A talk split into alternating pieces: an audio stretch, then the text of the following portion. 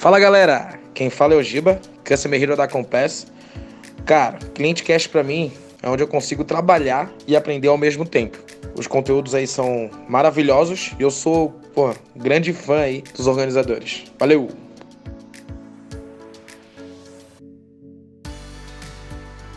Está começando mais um Cliente Cast, o podcast do sucesso do cliente. E hoje eu estou aqui com ela, Hobbs. Oiê, bom dia, boa tarde, boa noite, como diz nosso amigo Edu. ah, mas oi para você que tá malhando, oi para você que tá indo pro trabalho já, levando o cachorro para passear. Eu acho que essa hora não tem ninguém fazendo neném dormir. Depois vocês me contam. é, imagino que não, né? Mas pode estar tá levando a criança pra creche, alguma coisa assim, né? Pode Vai tá saber, tá né? Ali, né? Agora tu acabou de entregar que horas a gente tá gravando esse programa, Scaf. É. Então, e pessoal, hoje de novo é um belo dia, uma bela tarde, uma bela noite para entregarmos muito sucesso para os nossos clientes, não é mesmo? É isso e aí, aí. Pensando em sucesso do cliente, hoje a gente trouxe um tópico um pouco diferente. Mas antes de a gente entrar no tópico, quero lembrar que a gente está com a nossa página do LinkedIn, pessoal, vale muito a pena seguir, a gente está postando bastante coisa lá. Tem até novidade da nova marca que a gente começou, a gente trocou agora, tá com o Cliente Cash com a roupa nova. Identidade visual. É... Hum. Então a gente fez um ano, na, na verdade a gente faz um ano amanhã. Então amanhã vai fazer um ano que a gente postou pela primeira vez o primeiro episódio do Cliente Cast. Então amanhã, vulgo dia 18, hoje é dia 17, a gente está gravando esse episódio. Então, no dia 18, é, a gente faz um ano de Cliente Cast. E provavelmente você já vai, quando esse programa for ao ar, você já vai ter comemorado com a gente. Com certeza, a gente espera que sim. Legal. Também tem que seguir lá no Instagram, né, Scaf? Oh, bem lembrado. Cast lá no Instagram também. E aí ficar acompanhando de vez em quando a gente bota lá umas coisinhas nos stories das nossas gravações. Então tem mais do que só o programa.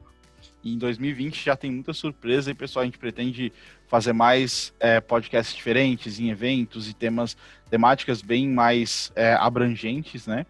E pensando nessas temáticas um pouco mais abrangentes, hoje a gente trouxe uma pessoa que é especialista em produto. E a ideia é que a gente converse um pouco hoje sobre como é que desde o começo da concepção de um produto a gente pode já pensar no sucesso do cliente. Então, eu tenho aqui com ele uma honra, o Alexandre Spengler. E aí, Alexandre, tudo bom? E aí, pessoal, tudo certo? É um prazer estar aqui com vocês. Então, obrigado a Scaf, Hobbs, é, enfim, o Edu também, que a gente trabalhou na RD durante bastante tempo juntos. É, enfim, é uma honra estar aqui com vocês. Espero que a gente consiga conversar e, e, e agregar alguma coisa no, nesse podcast. Com certeza. Então, para começar, conta um pouquinho de ti para a galera, o pessoal saber quem tu é, um pouquinho da tua carreira e tal. Legal. É, bom, meu nome é Alexandre Spengler. É, eu atualmente eu sou, eu estou liderando o time de, de pessoas jurídicas dentro do, do Nubank. Então, sou lead product manager é, no Nubank. Antes do Nubank, enfim, acho que pegando desde o início da minha carreira, eu sou formado em de informação pela UFSC. Eu sou, sou manezinho, sou de Floripa, nasci em Floripa, morei em Floripa quase que a minha vida toda e apesar de não ter tanto sotaque, como dá para perceber. é, e... Manezinho sempre acha que não tem sotaque, né? Tem sim. é, mas não é aquele negócio assim do sambaqui, ou do, é, do Ribeirão. Tu é pescador, né, Nego? né, pois então. É, mas enfim, é, enfim, estudei na UFSC, fiz sistema de formação lá, me formei, é, trabalhei com desenvolvimento de software durante bastante tempo, é, uns sete anos mais ou menos é, em várias coisinhas. Comecei com suporte, depois com QA, daí desenvolvimento propriamente dito, etc. É, bom, cenário de Floripa, entre 2000, eu comecei a trabalhar ali em 2006, então entre 2006 e 2011, mais ou menos, é, eu, eu, eu basicamente trabalhei um monte de empresa em Floripa que não era lá muito significante, digamos assim, então, acho que Floripa estava num, num, cenário onde tinha poucas empresas, ou você tinha Softplan, você tinha Dígito, é, coisa nesse sentido, uhum. mas ainda não era um cenário onde você tinha muita startup, né? Eu acho que a principal startup da época, de longe, era a Kaord, que era onde todo mundo sonhava uhum. em trabalhar naquele momento. É, e eu não era diferente, tentei entrar na Kaord, que umas duas, três vezes não consegui. É, e, enfim, e então as empresas que eu, que eu trabalhava não, não era assim um grande exemplo de, de, de empresa.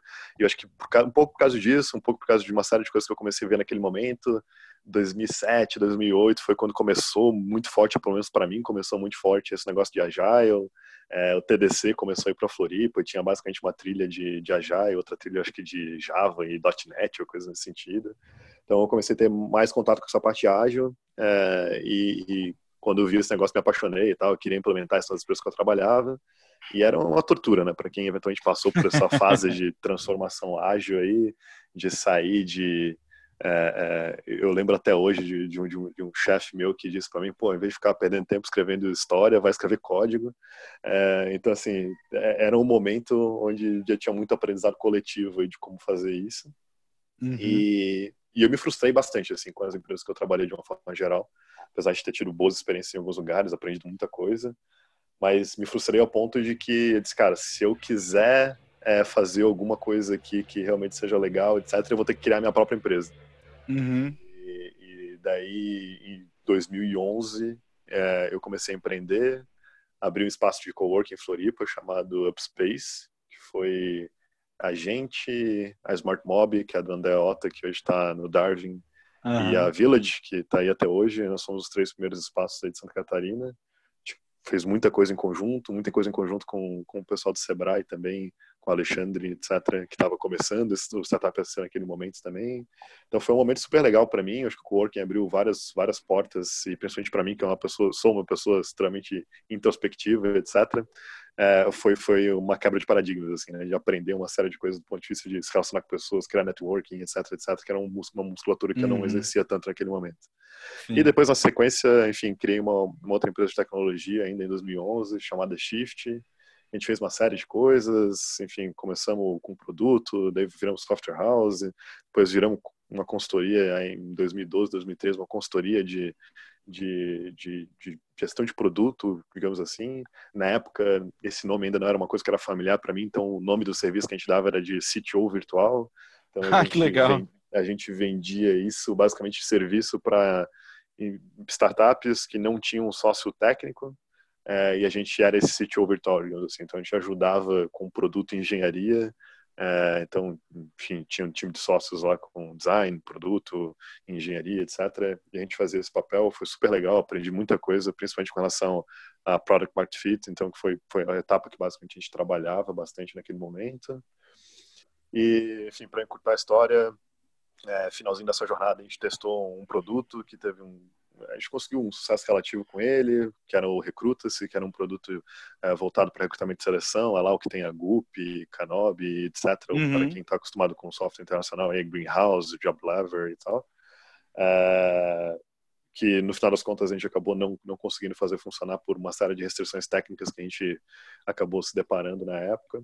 É, a gente deu uma pivotada para ir para uma linha de headhunter virtual e tal, e foi bem na hora que social networks começaram cada vez mais fechar a informação, então a gente não tinha mais acesso a esse dado para fazer o que um headhunting faz automaticamente. E a gente decidiu fechar esse negócio todo. E nesse momento já tava, já tinha alguns touches com RD já. É, e, e daí foi para mim quando eu fechei as empresas foi uma decisão relativamente óbvia naquele momento para mim de ir para resultados digitais. E daí assumi lá no resultados digitais como product manager, fui o segundo PM da RD lá em 2015, comecinho de 2015. Então, peguei ainda o time de produto de engenharia da RD super pequenininho. Produto uhum. engenharia naquele momento devia ter umas 20 pessoas ou menos. Caraca. E, e a gente começou a crescer. Eu acho que foi, enfim, é, tenho um maior carinho pela RD. A RD foi, foi meu MBA, assim, né? Foi, acho que foi onde eu aprendi muita coisa. E, e saí lá, fiquei quatro anos e meio na RD, então saí de PM, depois assumi como Group Product Manager na RD, que é, enfim, líder de, de Product Manager de uma forma geral. Depois, no finalzinho da minha jornada lá, nos últimos um ano e meio, mais ou menos dois anos, assumi o Ernest Station Marketing, é, que também foi uma experiência sensacional. E daí foi a minha primeira experiência com liderança de pessoas, liderança de GPMs de uma forma geral. Então, foi super legal, um assunto que eu gosto muito para quem eventualmente já leu ou assistiu uma coisa minha, eu falo muito sobre isso. É, e daí agora, na metade de 2019, em abril, em junho de 2019, fui para o Nubank e tô lá no Nubank, como eu falei, liderando o time de PJ, que é um produto novo para o Nubank, etc. A gente lançou isso em julho do ano passado, um pouquinho depois que eu entrei. Então, tá indo uma jornada e voltei para esse negócio de Product Market Fit lá que eu falei lá no início. Então, tá sendo uma jornada super bacana. Então, é basicamente isso aí que, eu, que eu, tenho feito nos últimos anos. Tem muita bagagem, né, cara? Meu, é, um, é uma. E trabalhar com produto é uma coisa que tá ficando mais popular agora, mas é uma coisa que já vem de muito tempo, né? Sim, acho que para mim, é, produto de uma forma geral, eu, eu, faço muito paralelo com, com empreendedorismo, né? Então, uhum. assim, acho que até o meu background acho que ajuda um pouco nessa analogia, mas para mim, essencialmente, você ser PM é você estar tá empreendendo num ambiente muito mais controlado. Uhum. É, e, e, cara, empreendedorismo existe desde sempre. Então, acho que é só um frame diferente para esse negócio. Acho que é Sim, tipo é. uma evolução, né? a gente tinha um modelo de empresa e de produto e aí com esse boom de startups a gente foi meio que forçado pelo mercado a evoluir mais rápido e aí empresas começaram a olhar para isso tem a questão do empreendedorismo de pertencimento de visão de dono de anyway mas eu acho que foi muito pela evolução natural do mercado mesmo que produto começou a ter esse olhar um pouquinho diferente não é só construir não é só é isso que eu vendo é o que que o cliente quer é, é com certeza, com certeza. Eu acho que é muito esse negócio de, de fato, é, se você quer criar uma empresa de sucesso de algum jeito, é, é, acho que se fala muito, e pegando uma analogia lá na outra ponta, né, fala muito desse negócio né, que tu mencionou, tipo, o olhar do dono ali em cima, né, do empreendedor ali em cima. E, e na escala isso é inviável, né? Tipo, é, uhum. ia, até, ia virar um negócio extremamente top-down se ficasse desse jeito, porque você já não tem mais touches com cliente, com mercado, uma série de coisas. Você, como empreendedor, é, sei lá, você pega lá o Eric na, na RD, por exemplo, é, putz, você já não está tão próximo assim da linha de frente de uma forma geral. Então, acho que é uma forma de você escalar isso. E, e, e, não tem dúvida que hoje, se você quer criar um produto de sucesso, é muito difícil você fazer isso sem a existência de, de product managers ou coisa nesse sentido. Então, é, eu acho que por isso que a analogia é bem válida. Legal. E pensando então nesse time de produto, que às vezes que vai além só do product manager, né? A gente tem às vezes os engenheiros, UX designers, é, até agile coach, dependendo dos times, a gente tem várias posições aí. É, como é que esse time de produto como um todo, ele pensa no sucesso do cliente? Como é que ele faz isso? Cara, é, eu acho que, é, enfim, eu acho que o PM ele, ele, ele, ele, ele, ele tem um papel super importante nesse sentido, né? Eu acho que ele deveria estar constantemente é, mantendo o foco do time de uma forma geral a estar tá pensando no cliente o tempo todo. E todo mundo deveria estar tá pensando no cliente o tempo todo, né? Do desenvolvedor, do designer, eventualmente agile coach, QA, whatever que tenha nesse time. É, todo mundo deveria estar tá, é, o tempo todo é, pensando no, no cliente no, no, de uma forma geral. É, eu acho que a forma de fazer isso acho que a primeira coisa é você ter esse foco no sucesso do cliente, né?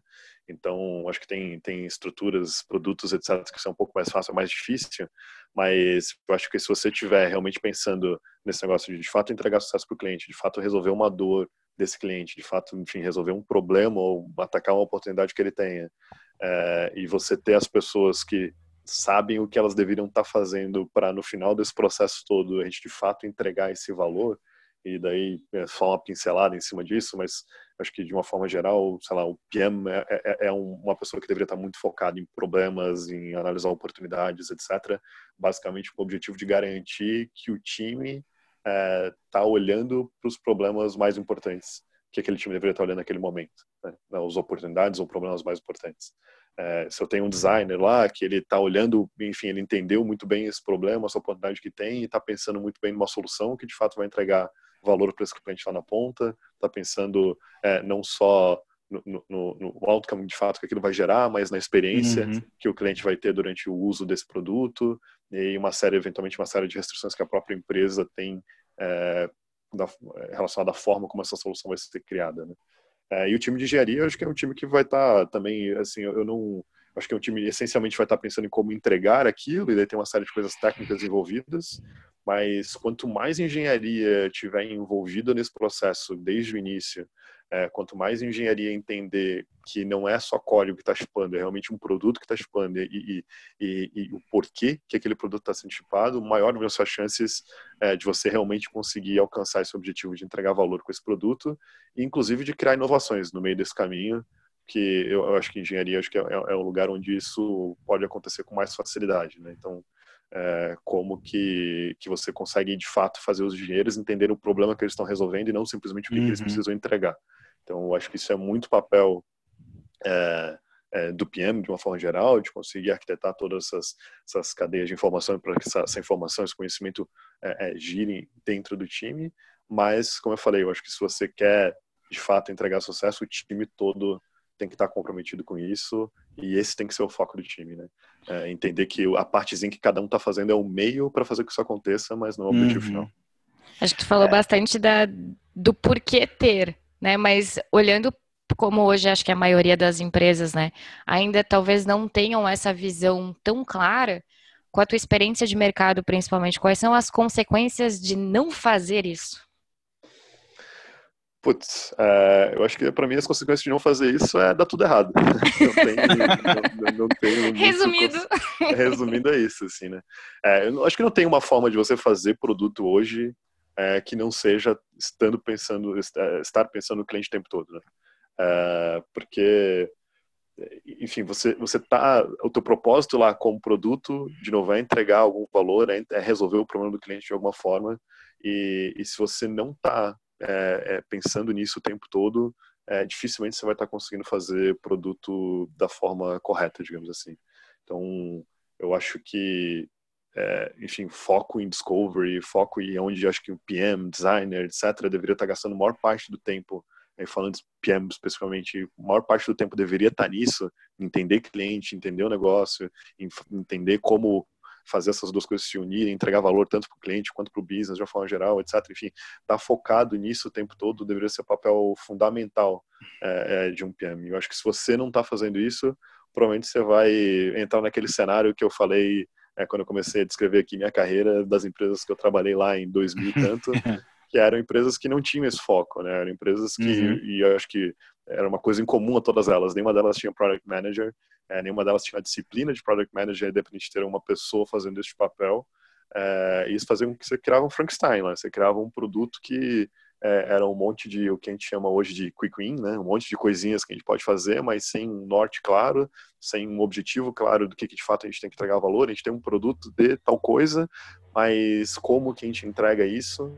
Uh, então, se você não tem esse caminho muito bem uh, definido, se você não pensa nisso uh, de uma forma prepositiva, né, de realmente pensar, cara, como é que eu vou entregar isso ao longo do tempo, etc, etc, é, você vai acabar com um produto que é uma coxa de retalho de um monte de coisa e na prática não vai entregar não vai entregar o resultado que a gente está esperando.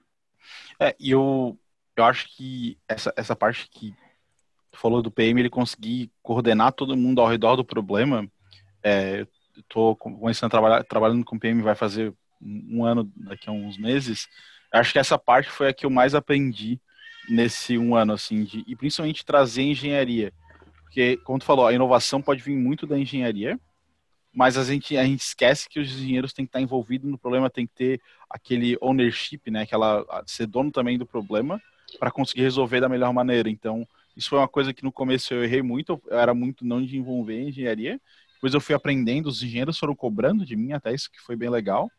E eu acho que, porque o, tanto o PM quanto o designer, muitas vezes eles já estão mais conectados ao problema e, e, é esperado deles muitas vezes que eles estejam conectados ao problema. O engenheiro muitas vezes é que a gente falou, tem muita gente que tem, cara, é negócio de fazer código. Não tem que fazer user story e, e, ainda hoje eu já ouvi isso. Então mesmo que já seja uma, já teve muita mudança, eu acho que ainda tem muito disso. Então eu acho que esse papel do PM de alinhar todo mundo com o problema é uma das coisas que mais ajuda a gente a pensar sempre no sucesso do cliente no resultado que esse problema traz, né? É, com certeza. É, Bom, acho que assim, é, o Mark Kagan, né, para quem estuda sobre produto, é quase uhum. impossível não ter tido tanto isso aí com o Mark Kagan. Ele fala muito, ele fala muito sobre isso, né, de é, a importância de você realmente envolver a engenharia em ponta a ponta uhum. e, e, e, que de fato a inovação muito vem daí. Né? Então, é, minha visão, eu acho que sempre vão ter engenheiros que não gostam desse papel. É, eu acho que aquele engenheiro que ele, ele prefere colocar o fonezinho de ouvido dele e ficar codando na bolha ali. Uhum. É, minha visão também, eu acho que esse engenheiro ele, ele tem um, um tempo até onde ele vai conseguir levar esse comportamento e até onde ele vai conseguir ter sucesso na carreira dele com esse tipo de comportamento. Eu acho que cada vez mais, ou pelo menos não vou falar genericamente por todas as empresas, mas as empresas que eu trabalhei é, mais recentemente, no caso de RD, Nubank, etc., cada vez mais você espera de todo mundo esse envolvimento com o produto, com o cliente, entendendo o propósito pelo qual você está lá codando. E é muito difícil você fazer isso dentro de uma bolha. Então, uhum. é, eu acho que chega a algum nível, algum, em algum nível de senioridade, do ponto de vista de engenharia, que é esperado que não só você consiga resolver grandes problemas técnicos, mas que você entenda o porquê que aquele problema existe, a melhor forma de resolver ele e daí depois eu pensar na tecnologia para fazer aquilo. E uhum. você não consegue fazer isso dentro da bolha. Então, eu acho que é um ponto de você realmente conseguir ter toques com o cliente, você entender o cliente, falar com o cliente, ou que seja através do, do PM, do designer, mas idealmente até realmente estar tá vendo essa dor do cliente. Então, estar em contato com o cliente, entender isso, é uma coisa que envolve, de novo, todo o time, incluindo engenharia. É, então, sempre vai ter esse cara que gosta de ficar na bolha. Eu acho que essa pessoa, é, em algum momento, ela vai ter que rever esse comportamento. Mas é uma coisa que a gente, como produto, tem que saber lidar com isso. E a melhor forma de conduzir e ajudar esse time é essa pessoa a enxergar é, de que existem outras formas de fazer o produto e que, eventualmente, ela poderia revisar a forma dela. Eu, eu, tenho uma, eu tenho uma pergunta com relação a esses cargos todos que vocês foram falando, porque para mim, particularmente que vim da indústria, ter toda essa, essa separação do o que, que é produto, o que, que é desenvolvimento, o que, que é engenharia, o que, que é design de produto, enfim, é, eu não sei se é uma hierarquia dentro de uma área ou se são áreas diferentes. Como é que é tratado isso em produto? Boa. É, então, acho que não, não é uma hierarquia, né? acho que não existe hierarquia ou não deveria existir uma hierarquia entre essas, essas três áreas, especificamente falando de design, engenharia e produto. É, e, e, mesmo quebras, né, quando a gente está falando de QA, que normalmente está em engenharia, Agile Code, que às vezes é uma, uma, alguma coisa separada, às vezes tem dentro de engenharia também, enfim, mas não existe hierarquia entre essas três coisas. Até alguns anos atrás eu li um post super legal que eu acho que foi um dos founders do Airbnb, que ele fazia uma analogia com um banco, né? Um banco de três pernas e você tinha lá uma perninha que era design, uma perninha que era produto, uma perninha que era engenharia. E a analogia que ele dava, cara, se tem alguma dessas pernas aqui que ela é mais fraca ou, ou, do que outra, esse banquinho ele não vai ficar em pé. Então você vai sentar nele e vai desabar. Então acho que para você realmente construir um, um, produto de sucesso, essas três eixos aí de engenharia, produto e, e, e design deveriam ser igualmente fortes.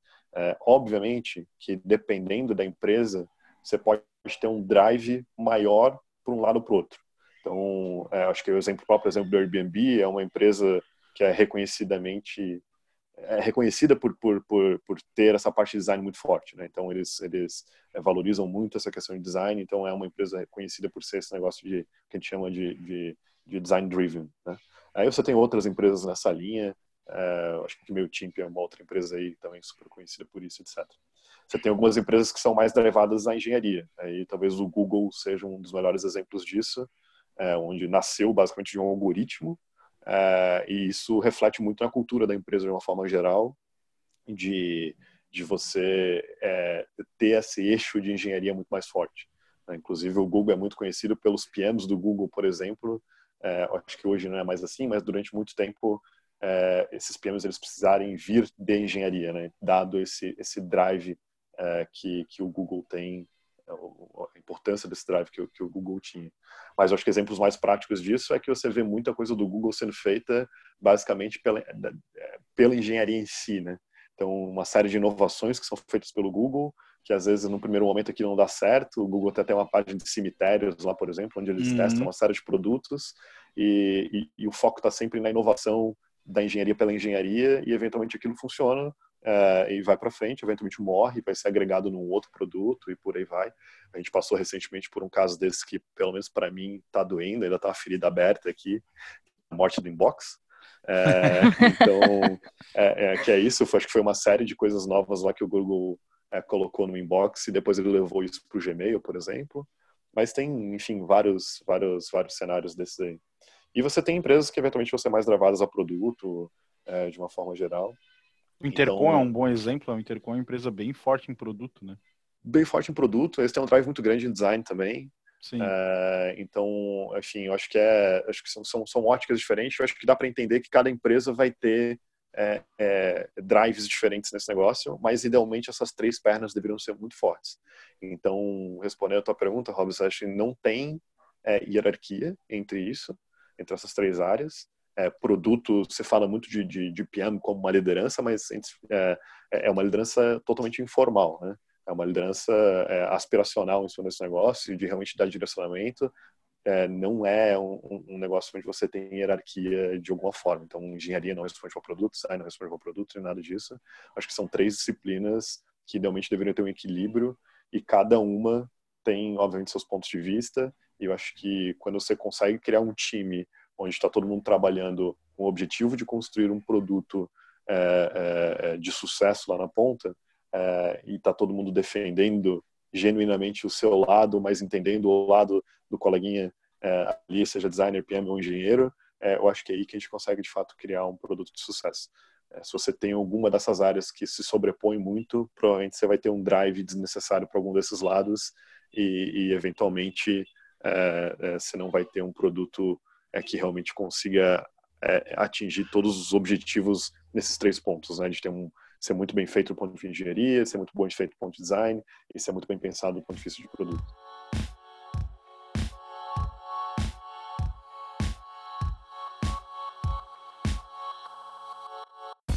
Legal. E acho que é uma parte bem importante. Tem muita empresa hoje ainda, mesmo com toda essa transformação ágil, com toda a informação que a gente tem, que eles ainda não têm esse mindset de tipo, cara, a gente precisa, cada um tem o seu a sua importância, mas no fim o importante é que todo mundo está alinhado com resolver um problema do cliente e que a gente vai realmente entregar um resultado que vai impactar na vida desse cliente, né? Que vai impactar positivamente, né?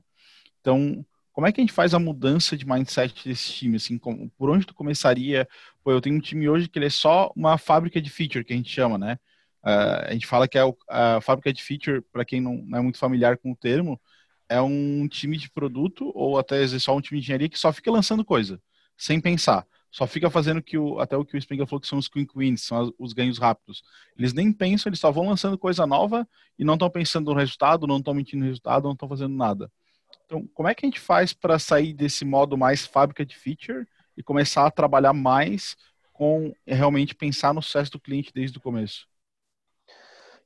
Cara, uh, eu, eu, acho que assim, é, tem, tem duas coisas que influenciam muito nisso, que eventualmente se essas coisas não estão alinhadas, você tem que rever elas antes de fazer qualquer coisa, né? Que uma é, é, é a cultura da empresa, a cultura de como uhum. a empresa da cultura da empresa em si, como é a cultura de fazer produto naquela empresa.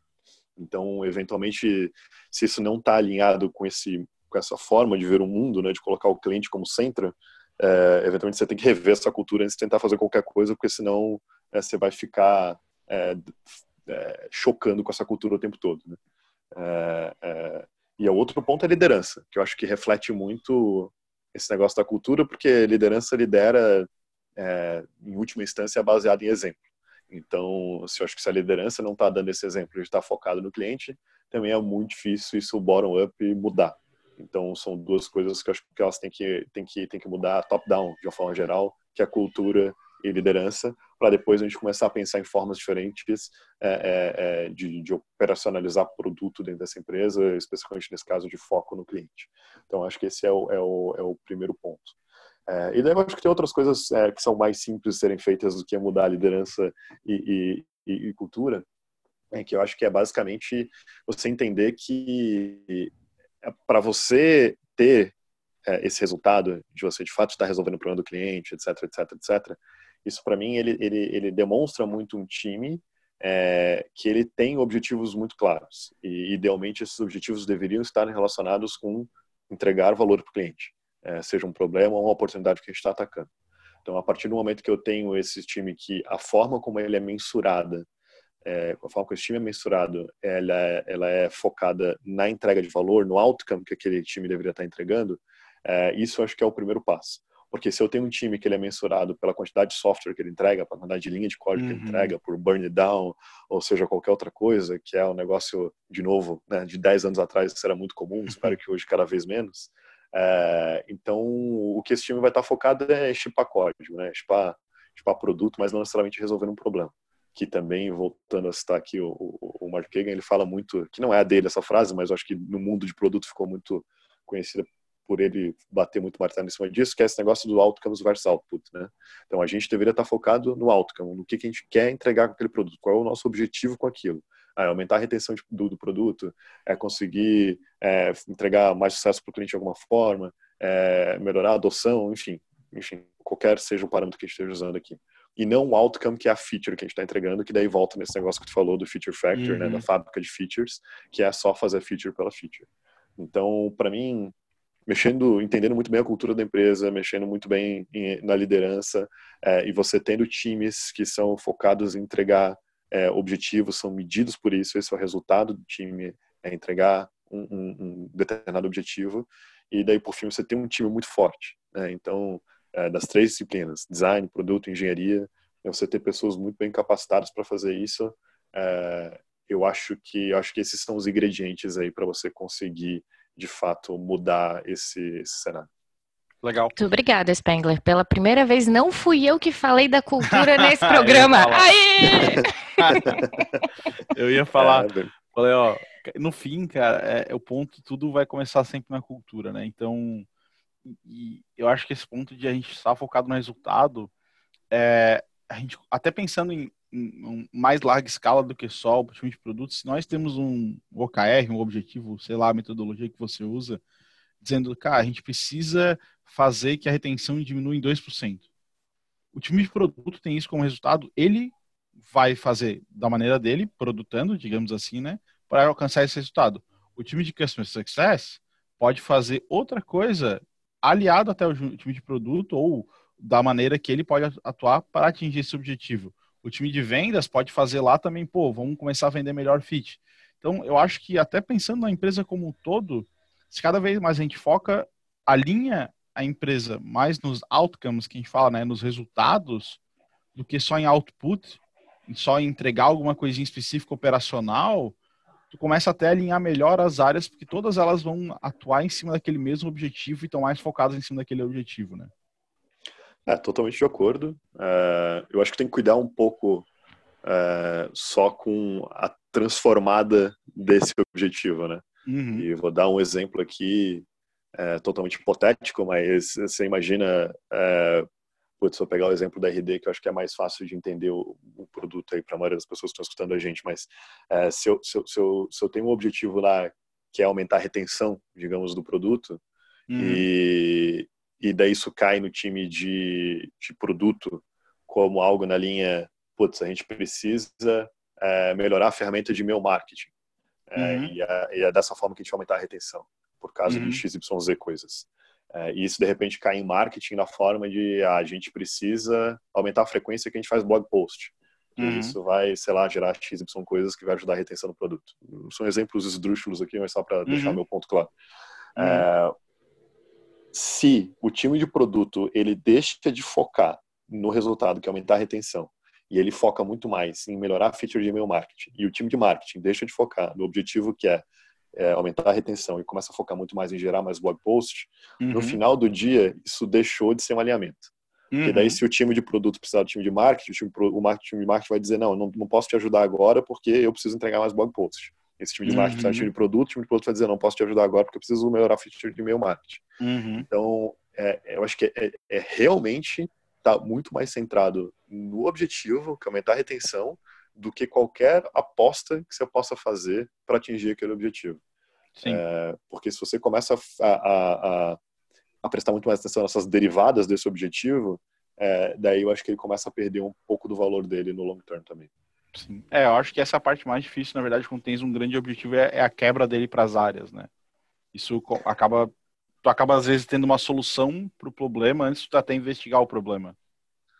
É, é o, o, que não deveria acontecer, idealmente, né? Sim, é, que eu acho que é isso que a gente está falando aqui de, beleza, se eu tenho um, um, objetivo, acho que é cada uma das áreas entenderem como que elas podem impactar aquele objetivo, e daí, uhum. de novo, volto na questão de cultura e liderança para garantir que isso está sendo muito bem alinhado dentro da empresa. Eu acho que não dá para cobrar exaustivamente do time de produto ou do time de marketing de que eles tenham esse olhar é, geral em cima da empresa e entendam quais são as melhores apostas do ponto de vista da empresa.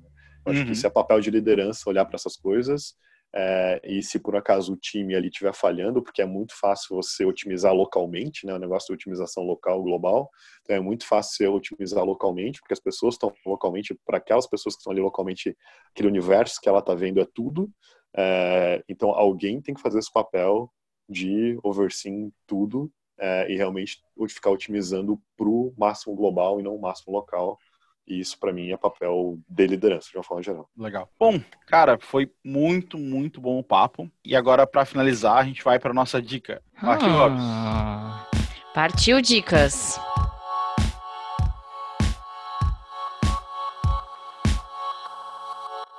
Então vamos para as dicas, pessoal. Robson, qual é a sua diquinha da semana? eu comecei a. Eu baixei um daqueles livros do 12 minutos, e aí depois eu, é, esse livro pode ser interessante. E aí eu fui dar uma lida nele, e realmente eu tô curtindo. É, o nome do livro é Ah, Eu Não Acredito. Como cativar o cliente através de um fantástico atendimento. Eu confesso que esse título foi tipo, ah, né? Ok, não deu aquela chamada, mas aí eu achei bem interessante. Tem algumas coisas assim, é, óbvias que a gente precisa resgatar em critério de atendimento de ser humano. Então eu recomendo, eu achei bem legal. Eles até brincam que é a clientologia. então uhum. acho que é, é legal a gente dar uma revivada nesses conceitos tão básicos de atendimento, mas que podem e devem entrar na nossa estratégia mais profunda aí, porque não também junto com o produto, né? Eu acho que a minha dica de hoje é essa, botar uma leitura Legal. em dia. Legal. Spengler, qual que é a tua dica aí pro pessoal? Bom, cara, a minha dica, eu acho que a gente falou aqui algumas vezes, mas é quase impossível falar de produto e não citar a referência de Leon Inspired. Então, é o livro do Mark Kagan, é, como criar produtos que os clientes amam, é o subtítulo do livro. Então, super recomendo, acho que é uma, uma, dá uma, um bom overview aí de como fazer o produto do jeito certo e, e, de acordo com o interesse de cada um, dá para se aprofundando em cada um dos tópicos que ele traz lá, porque o livro é um, um realmente um overview de uma série uhum. de assuntos. Então, mas enfim, super recomendo. E a segunda, se me permite aqui, mas enfim, tem o meu podcast tal também, o Product Backstage. É, então, quem quiser saber mais sobre o produto, é, fica super à vontade de escutar. E no podcast, no episódio de abril, vai justamente sair um episódio sobre cultura de produto. Então, acho que é um dos assuntos que a gente falou aqui. Legal. Não, eu recomendo, eu ouço bastante, me ajudou muito nessa minha jornada inicial ainda no, em, em, em produto, então eu recomendo bastante o, o Product Backstage. E eu vi até dois episódios ao vivo que tu gravou lá no Product Camp, que foram muito legais. Então eu recomendo muito é, o podcast também. É, show. É, na, na, na, a gente acabou gravando ao vivo lá na Picamp com a Natália, que é da, uhum. designer da Booking, e com, com o Demian, que é, que é PM na Adobe.